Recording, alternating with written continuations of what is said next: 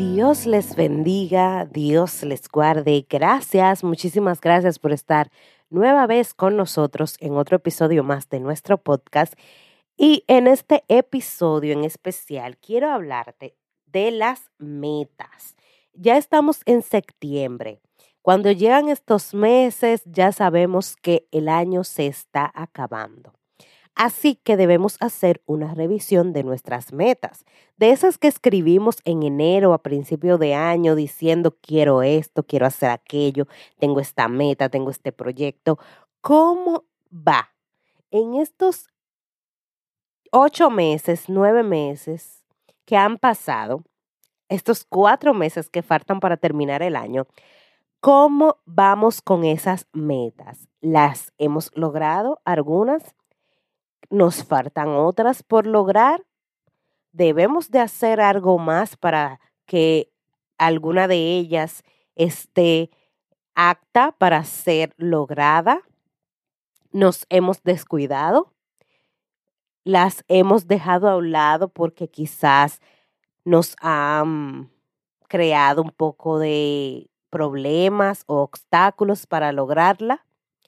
No importa todas las metas que escribimos a principio de año, quizás no todas las podemos lograr, pero lo que sí debemos tener claro es cómo están esas metas, cómo van, en qué porcentaje de logrado están y también qué podemos hacer para que esas metas la podamos lograr. Si alguna de ellos puede ser lograda a final de este año, excelente. Si no, si existe alguna que no puede ser lograda a final de año, sino que hay que darle un poquito más de tiempo, tampoco hay problema. Pero hay que saber identificar y también hay que revisar esas metas. ¿Por qué traigo este tema ahora? Bueno, cada uno de nosotros siempre vamos a tener un sueño, un proyecto, una meta, pero el punto es que muchas veces se quedan en el papel, se quedan en nuestra mente, se quedan en un anhelo y no le ponemos hincapié a esas metas. Recuerdo que eh, a principio de año hablábamos sobre las metas y también hablábamos de la planificación de esas metas. Entonces, por eso he querido traer ahora, casi ya eh, a finales de año, la revisión de eso, porque cuando ya, ok, en enero lo escribimos, la visualizamos, ya vimos qué era lo que nosotros queríamos hacer, cuáles eran esas metas, ahora vamos a revisarlas. ¿Y por qué es importante revisarlas? Porque así nos damos cuenta cuánto hemos logrado y qué nos falta por lograr o a qué cosas podemos ponerle un poquito más de empeño o de atención para que puedan ser logradas.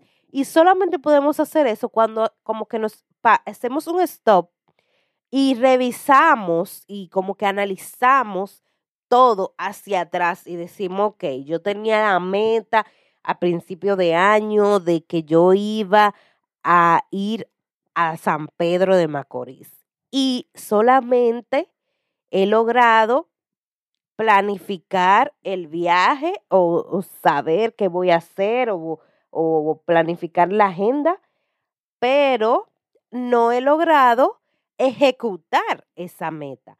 Entonces ahí es que nosotros tenemos que hacer hincapié, ver por qué no hemos podido ejecutar la meta, por qué no hemos podido lograrla debe haber un factor que no nos estamos dando cuenta, que no lo estamos analizando de la manera correcta para darnos cuenta de que algo pasa y que no hemos podido lograr esa meta porque falta tal o X factor o tal o X gestión para que esa meta la podamos ver realizada.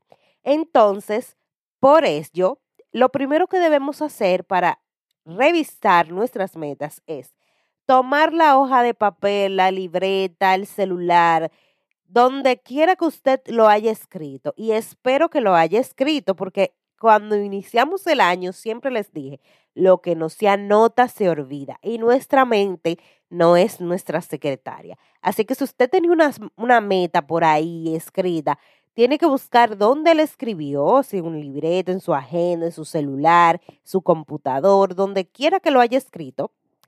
Y entonces analizar, vamos a ver, son, escribí cinco metas. Bueno, pues de esas cinco metas he logrado dos. Y hay dos que están en un 50% o en un 25% o en un 75% y me falta lograr. Entonces, a las que usted logró, bueno, check.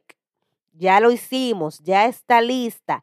No hay que tocarla más, solamente regocijarnos y alegrarnos de que esa meta que usted escribió ahí, usted la logró pero las que usted no ha logrado aún, entonces a esa es que hay que ponerle un poquito más de atención y analizar los factores de por qué no se ha logrado en concreto.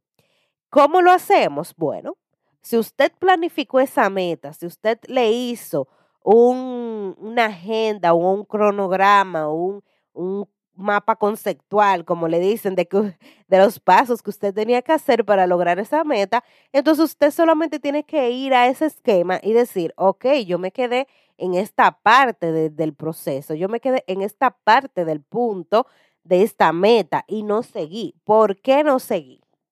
Entonces ahí está el análisis que debemos de hacer de los puntos que nos han em, evitado o que nos han obstaculizado para proseguir con la meta.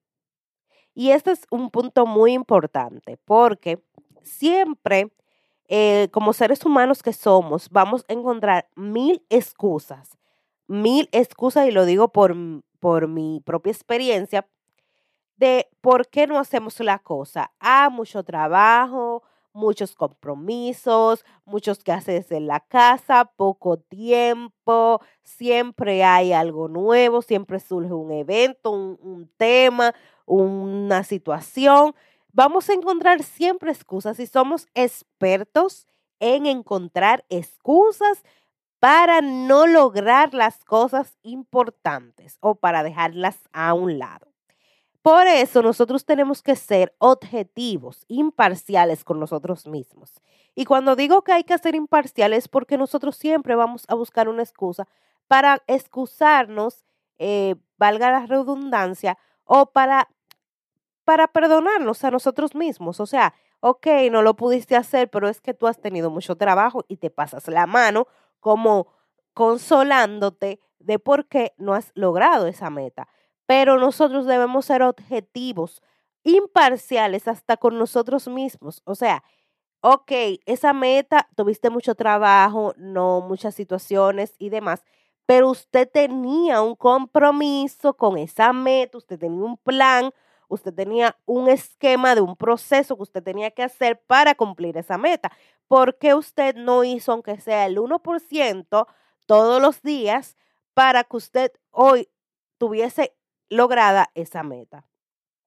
Entonces ahí nosotros, en vez de excusarnos con nosotros mismos, nos reprendemos y así le ponemos mano a la obra a ese proceso que hay que cumplir para lograr la meta. Y es que todo en esta vida, aunque usted no lo vea como una meta, hasta su trabajo, usted tiene que ser así. Porque si usted tiene un compromiso de usted entregar una fecha, un trabajo, y usted ve que se acercan los días, pero el trabajo sigue eh, un cúmulo, un cúmulo de trabajo, al final usted no va a poder decir, es que un cúmulo de trabajo, es que usted va a tener que cumplir con la fecha límite que su empleador le puso para cumplir ese objetivo, ese trabajo, porque para eso usted le pagan. Entonces, así mismo usted tiene que pensar con la meta, es que yo no puedo ponerme excusas de que, ah, sucedió esto, sucedió aquello, para no lograr la meta, sino que, ok, suceden cosas que salen de nuestro control y que nos evitan, nos ponen un obstáculo para nosotros lograr los objetivos que nosotros queremos hacer. Pero yo leí un libro de los hábitos, hábitos atómicos, que nos dicen es que aunque usted le pasen 500 mil situaciones en el día, usted toma, aunque sea para hacer el 1%. Y el 1% quizás sea simplemente escribir, qué sé yo, le puso eh, el 1% de esta meta, va a ser escribir en una libreta lo que toca hacer mañana. ¿Ya usted hizo el, el, el 1%? Quizás el 1% de esa meta sea llamar a una persona que sepa de ese proyecto para saber algo acerca de, de lo que usted tiene dudas. Ya usted hizo el 1% y eso quizás no le toma ni 5 minutos ni 10 minutos hacerlo. Por eso es que nosotros tenemos que dejar de ser parciales con nosotros mismos, de pasarnos las, la mano siempre. A veces hay que macanearnos y hay que reprendernos a nosotros mismos para nosotros poder lograr lo que nos proponemos, porque el ser humano es muy dado a excusarse. Y nosotros tenemos que vencer las excusas para que esas metas las podamos ver. Luego de que usted se analice, autoanalice y sepa por qué usted no ha logrado esa meta, entonces usted toma y usted dice, ok, pues el próximo plan que yo voy a hacer es este, este y este. O sea, yo le voy a poner la mano a esta meta que está en un 75% para llevarla a su final. Ah, yo le voy a poner la, la mano a esta, a esta meta que solamente tengo que hacer esto, aquello y aquello para lograrla. Y así sucesivamente. Y aunque la meta quizás no se termine a final de año, usted no le pueda poner check en el 31 de diciembre de que la logró dentro del año que la propuso, no importa. Pero el punto es que usted le está poniendo carácter, que usted le está dedicando tiempo, que usted le está poniendo empeño, que usted está trabajando en esa meta. Y no se quedó estancado simplemente porque buscó una excusa para quedarse estancado, sino que usted, aunque se quedó estancado durante un tiempo, se levantó, tomó las riendas de su meta, la analizó y la ejecutó. Y le puso el carácter y la encaminó. Porque hay muchas metas que son a largo plazo, que no podemos esperar que a final de mes, faltando, perdón, a final de año, faltando ya eh, cuatro meses, la podamos lograr a totalidad. Pero el punto es que la llevemos encaminada, que le estemos trabajando, que le estemos dando seguimiento, que no la dejemos ahí simplemente por millones de excusas que van a aparecer en el camino, millones de situaciones que van a aparecer en el camino para que usted no logre su meta. Así que yo le invito, agarre su libreta donde usted anotó sus metas, no importa dónde sea, analice esas metas, revíselas, mire a ver cuál usted cumplió y cuál no. Y si usted no ha cumplido ninguna, tranquilo, agarre una hoy, usted agarra una y usted le hace un esquema o un, listado de los procesos que usted tiene que hacer para lograr esa meta. Y no importa, hágalo paso a paso, haga el 1% todos los días.